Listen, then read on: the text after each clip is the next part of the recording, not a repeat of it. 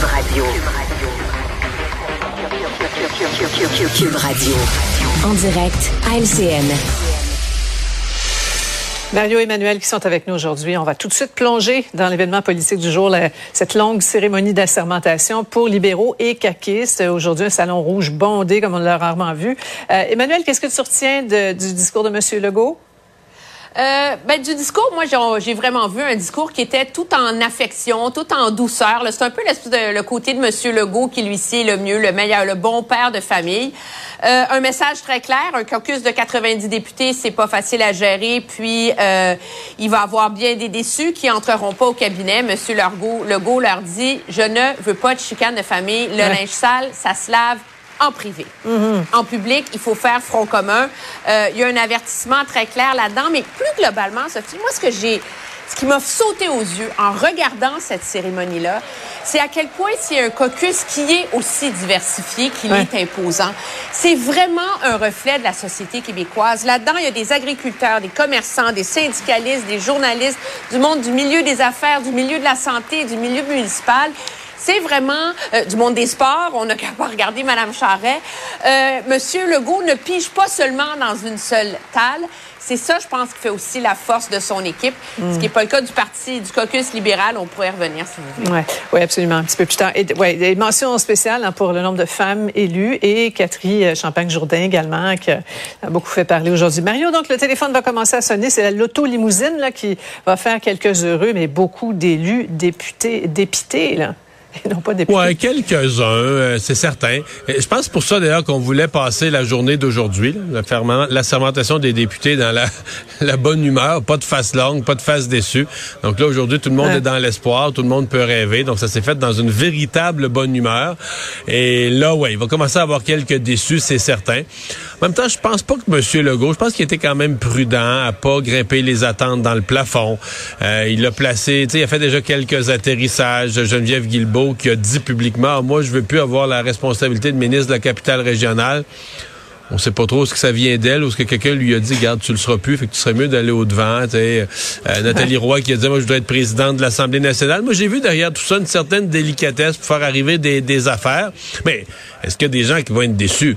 Je veux dire, c'est sûr qu'à à, l'heure où on se parle, il y a plus de gens qui se voient ministres, qui s'imaginent ministrables, qui sont convaincus d'avoir mm-hmm. les qualités d'être ministre, euh, qu'il y en a qui vont être vraiment appelés euh, jeudi. C'est de la nature même des choses. Là. Eh quel exercice. Hein? Et pour ce qui est du, serment des péquistes, euh, aucune ouverture du gouvernement pour une motion. Les libéraux qui sont pas tellement plus sympathiques. Euh, le chef, c'est un brin peinturé dans le coin, Emmanuel. Oui, absolument. Et c'est euh, le problème auquel est confronté Paul Saint-Pierre Plamondon. Parce que la réalité, c'est que bravo pour avoir mis ce sujet-là à l'avant-plan mm-hmm. et avoir illustré toute l'hypocrisie qu'on a vue aujourd'hui de gens qui étaient ouvertement souverainistes, qui croient pas à la reine, qui prêtent serment euh, au roi Charles III, c'est réussi. Mais maintenant, il faut qu'ils rentrent à l'Assemblée nationale, puis il n'y a pas de consensus entre les juristes sur si une simple motion suffirait ou pas. Monsieur euh, Paul Saint-Pierre Plamondon croit que oui. Il n'est pas le seul. Même Benoît Pelletier, l'ancien ministre qui est constitutionnaliste libéral, croit que oui. Le gouvernement dit nous, selon nous, ça prend une loi. Et c'est et moi je, je comprends le désir du gouvernement de bien faire les choses. À un moment donné, un serment, c'est supposé être important. La règle de droit dans un pays, c'est supposé être important. Nos institutions aussi. Oui, faisons-le. Oui, changeons le serment. Mais faisons les choses comme du monde à un moment donné. Et comme du monde, c'est une réforme parlementaire, c'est une loi. Sinon, ça vous, ça sert plus à rien d'avoir un parlement. Là. Mario, c'est une étrange stratégie quand même pour M. Saint-Pierre Plamondon. C'est comme écrire un, scénario de film sans penser à sa finale. Ben, ouais. C'est bien dit, ça. C'est sûr que jusqu'à maintenant, hein, c'est un succès, son affaire, parce qu'il a imposé, je pense que depuis le jour de l'élection, depuis le lendemain matin de l'élection, il a imposé ce qui aurait été le sujet numéro un. Puis dans le fond, en nombre de sièges, là, il est celui, il est le quatrième parti. Donc, c'est quand même fort de sa part de réussir à imposer un sujet. Mais effectivement, euh, écrire un film sans connaître la fin ou lever un avion sans savoir s'il y a une piste d'atterrissage, là, il est dans les airs, puis il regarde, puis il trouve plus vraiment de piste d'atterrissage. Et comment il va faire arriver ça? Parce que ce qu'il faut rajouter, Sophie, si on écoute aujourd'hui aujourd'hui les libéraux et, la CAQ, c'est qu'au-delà de ce qu'ils ont dit, du contenu de ce qu'ils ont donné comme réponse, qui est pas très favorable aux demandes de M. Saint-Pierre Blamondon, mais en, même temps, eux, on sent que c'est pas la grosse affaire. Lui a présenté ça comme le sujet numéro un, mais quand la CAQ mm. va rentrer en rentrée parlementaire, eux, ça va être le bouclier anti-inflation, redonner un chèque aux gens. Mm. Il va y avoir plein d'autres sujets. Et pour la CAQ et pour les libéraux, c'est pas un sujet qui empêche de dormir. C'est pas un gros sujet prioritaire. Là. Ah oui, on va tomber sur le plancher des vaches. On va examiner le camp Glad ensemble. Beaucoup de, critiques, de coups bas derrière son dos récemment. Les médias qui ont rapporté des témoignages anonymes très durs après la, la, dégelée des élections. Elle considère qu'elle a un caucus uni et très soudé, Emmanuel.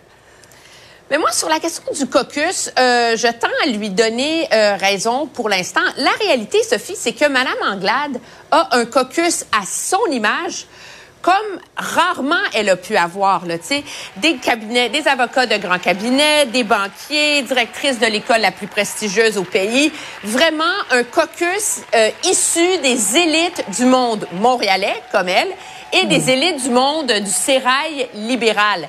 Et c'est là, ça illustre tout son problème. Elle dit, nous devrons parler pour tout le monde. Mais je m'excuse, à un moment donné, tu peux pas comprendre des réalités dont tu ne relèves pas. Mhm. Et c'est là qu'il y a une déconnexion entre Mme Anglade, son caucus, et le reste des libéraux ailleurs dans la province. Et c'est là qu'elle n'a pas offert la porte de sortie ou la solution sur comment euh, résoudre ce casse-tête-là. Là. Parce qu'elle elle présente sa lucidité comme réponse, Mario.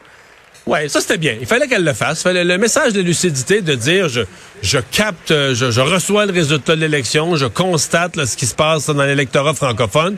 Euh, je pense qu'il fallait qu'elle le dise. Elle a un caucus compétent quand même. Elle a pris les gens, tu regardes aujourd'hui les gens défiler, puis leur curriculum vitae. Euh, elle rentre à l'Assemblée nationale, une majorité de femmes d'ailleurs, avec des, des curriculums vitae intéressants. Maintenant, Emmanuel a touché le point sensible. Sont-ils vraiment représentatifs de l'ensemble du mmh. Québec? Bon, géographiquement non, mais c'est qu'il y a un point où c'est jamais arrivé depuis 1867, c'est une première, que le parti qui forme l'opposition officielle, donc qui va questionner le gouvernement, dans des régions entières, dans tout l'est du Québec, dans des immenses régions entières, des dizaines de comtés, a pas de vote. A presque rien, à 2, 3, 4, 5 Tu sais, d'habitude, l'opposition, ils ont perdu les élections, mais dans les comtés où ils perdent, ils ont 30% 25% 40% ils ont perdu.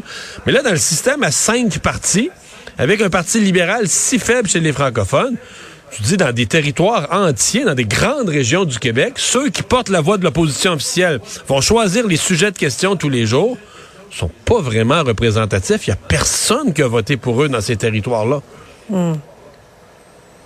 Facile, Oui, dernier mot, Oui, parce que si je peux me permettre, c'est vraiment un problème pour elle. Je vous donne un exemple. Si et Mario et moi, on est élus à l'Assemblée nationale, moi, je suis une fille de Montréal. J'ai grandi à Montréal. Je suis allée à mm. l'école à Montréal. Je comprends Montréal. Je connais Montréal. Je sais pas c'est quoi la vie en région à Rivière-du-Loup. Mm. Alors, tu peux pas, quand tu as passé ta vie dans une certaine communauté, prétendre soudainement pouvoir comprendre une réalité à laquelle tu es totalement étranger. Mario a un avantage stratégique sur toi, là. Je pense qu'il connaît. Ben oui. Ah, il y en a plein d'autres. Pour Mario. Merci beaucoup. Salut. Oh, voilà qui euh, conclut notre émission. Merci beaucoup d'avoir été là. Antoine Robitaille s'en vient pour prendre le relais. Nous on se rendez-vous demain 15h30. Bye bye.